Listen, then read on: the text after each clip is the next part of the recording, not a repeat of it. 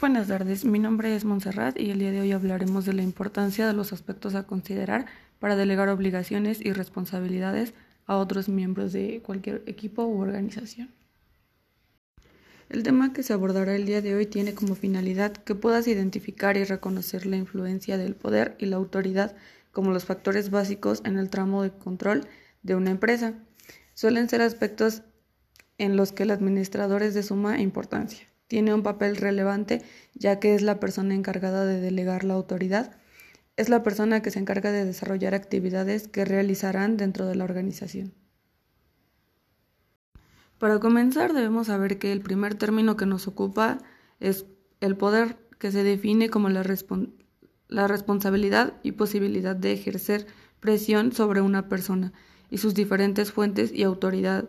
Se maneja de la Delegación, en tanto, es el poder que se confiere, que se le otorga a una persona.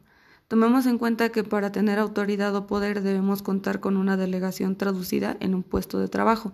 Al mismo tiempo de contar con una estructura, es necesaria la autoridad para cumplir con un objetivo impuesto. También hablaremos de qué es la autoridad administrativa. Se conoce como el derecho de mandar, dar órdenes o dirigir que tiene una persona por su disposición en una empresa con el fin de lograr los objetivos. Generalmente se representa en los esquemas como líneas de subordinación o de dominio. Los esquemas de organización aclaran quién obedece y a quién se puede dar órdenes. Todas las organizaciones cuentan con niveles jerárquicos que están constituidos por eslabones de responsabilidad.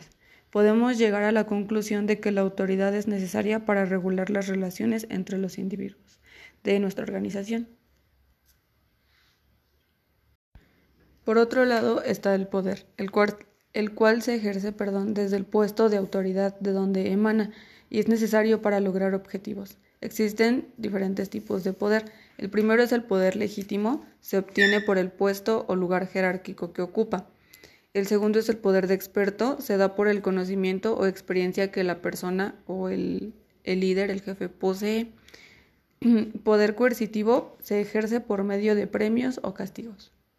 En este momento nos centraremos un poco más en el poder legítimo, regularmente es el que más se implica, el que más se utiliza, ya que este deriva del puesto y por tanto es el reflejo de la organización.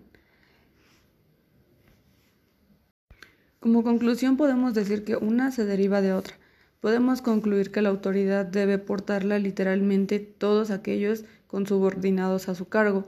Necesita ser un buen líder capaz de mandar, para llegar a los objetivos deseados por la organización y el poder, por otro lado, nos va a ayudar para que esas órdenes sean cumplidas o acatadas por nuestros, por nuestros empleados.